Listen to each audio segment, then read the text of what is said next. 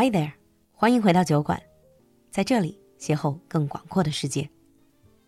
酒馆的进阶口语课第二十期正在招生，还有少量早鸟价席位。周三，也就是十月二十六号晚上，露露还有一堂免费试听课，赶快联系小助手占座吧。微信号是 l u l u x j g，我们在酒馆等你。Now on with the show.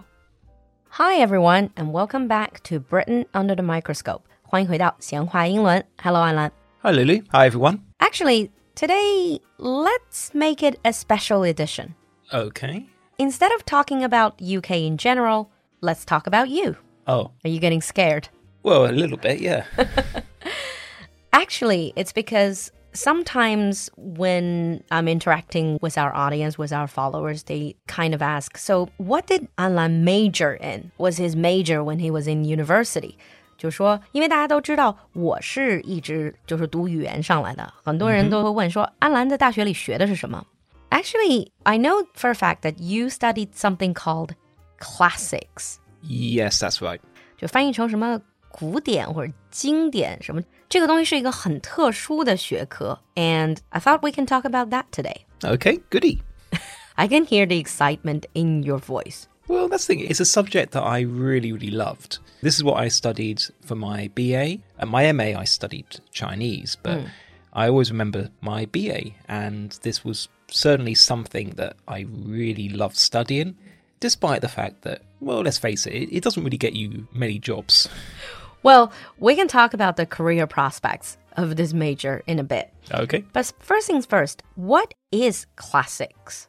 Classics is, I would say, Western subject. Mm-hmm. It's the study of classical languages. Mm, so, Classical languages here means ancient Greek and Latin. ancient Greek and Latin. So it's not even modern Greek. No, no, ancient Greek. Oh, dead languages. Well, deadish.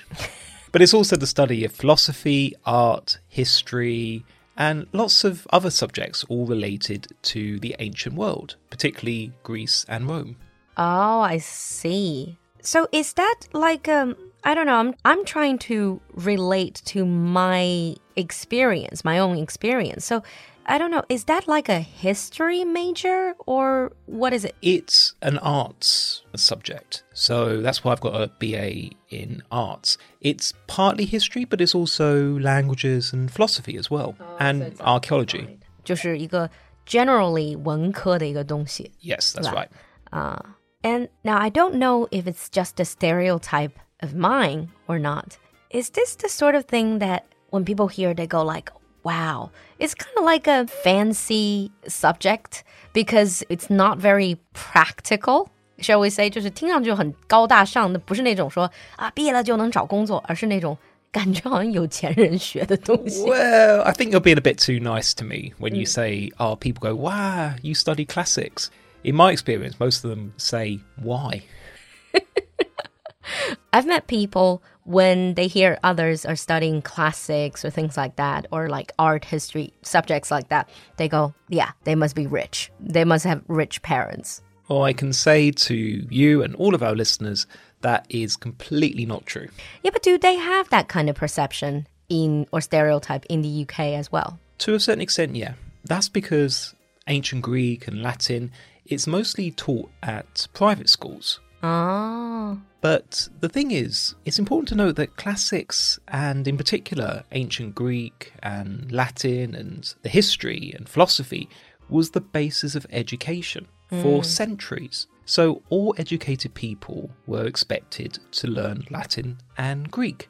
I think even nowadays in the UK, people, let's just say, from a probably class wise, more upper class or upper middle class people, they would probably at some point in their education learned the classics. Yes, but you can also learn the classics at state school as well, in particular history. I went to a state school. State school 就是公立学校呗。 Yeah, yeah, just an ordinary state school. And I started learning Latin when I was at college before I went to university. Ah. And then I started learning Latin and Greek in more depth when I was at university. But you mentioned this is the basis of education, like with all educated people being expected to learn for a long time, that was the tradition. That was a tradition. Medieval times, the Renaissance.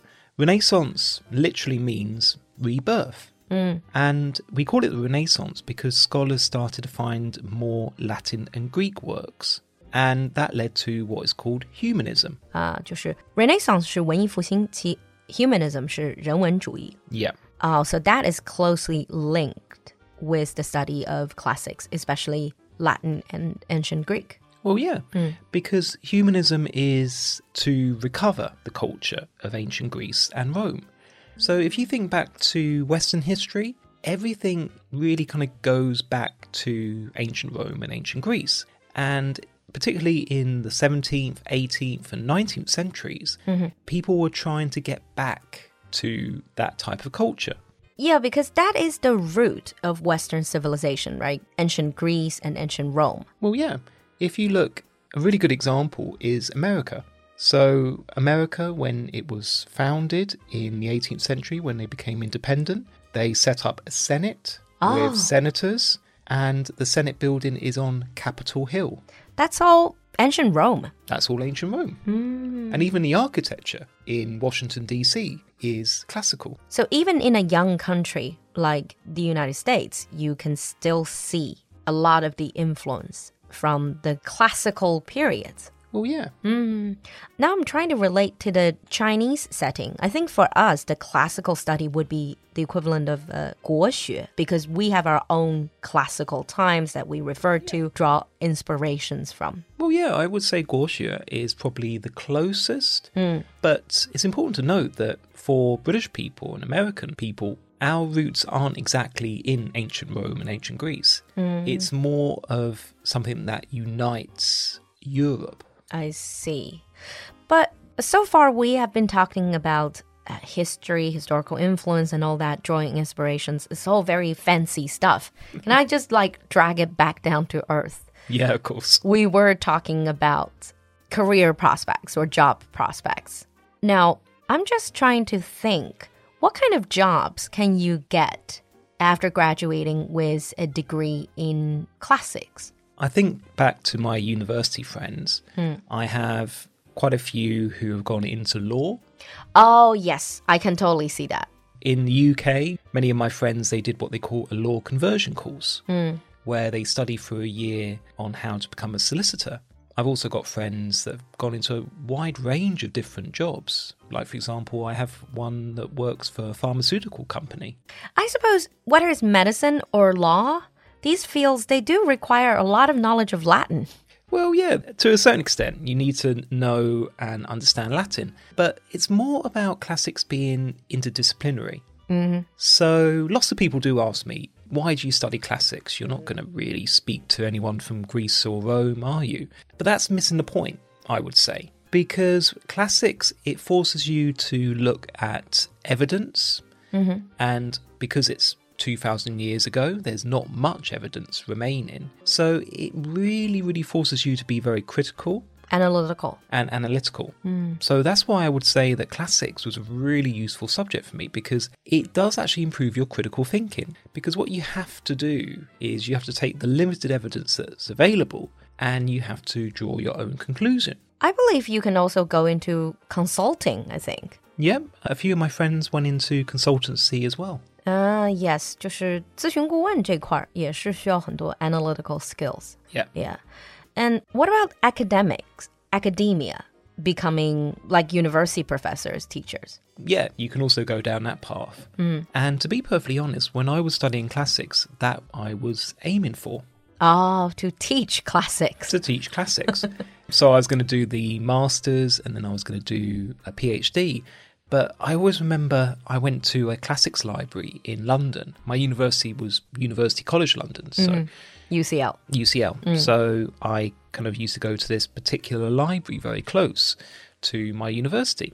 And I just remember going in there and seeing these people in their 70s or 80s still studying classics. And I just thought, I really enjoy it, but do I enjoy it that much to. Make it your entire life. Exactly. Yeah, I guess it's all a balancing act, right? what we go into and the decisions that we make in life. Yeah. And actually about the idea of whole academia to make something your academic field. It's good, but only if you truly want to make it your entire life, your professional life, your career. I know some people done their PhD in classics. Hmm. And they literally do their PhD on maybe two sentences that were found on a papyrus. Yeah.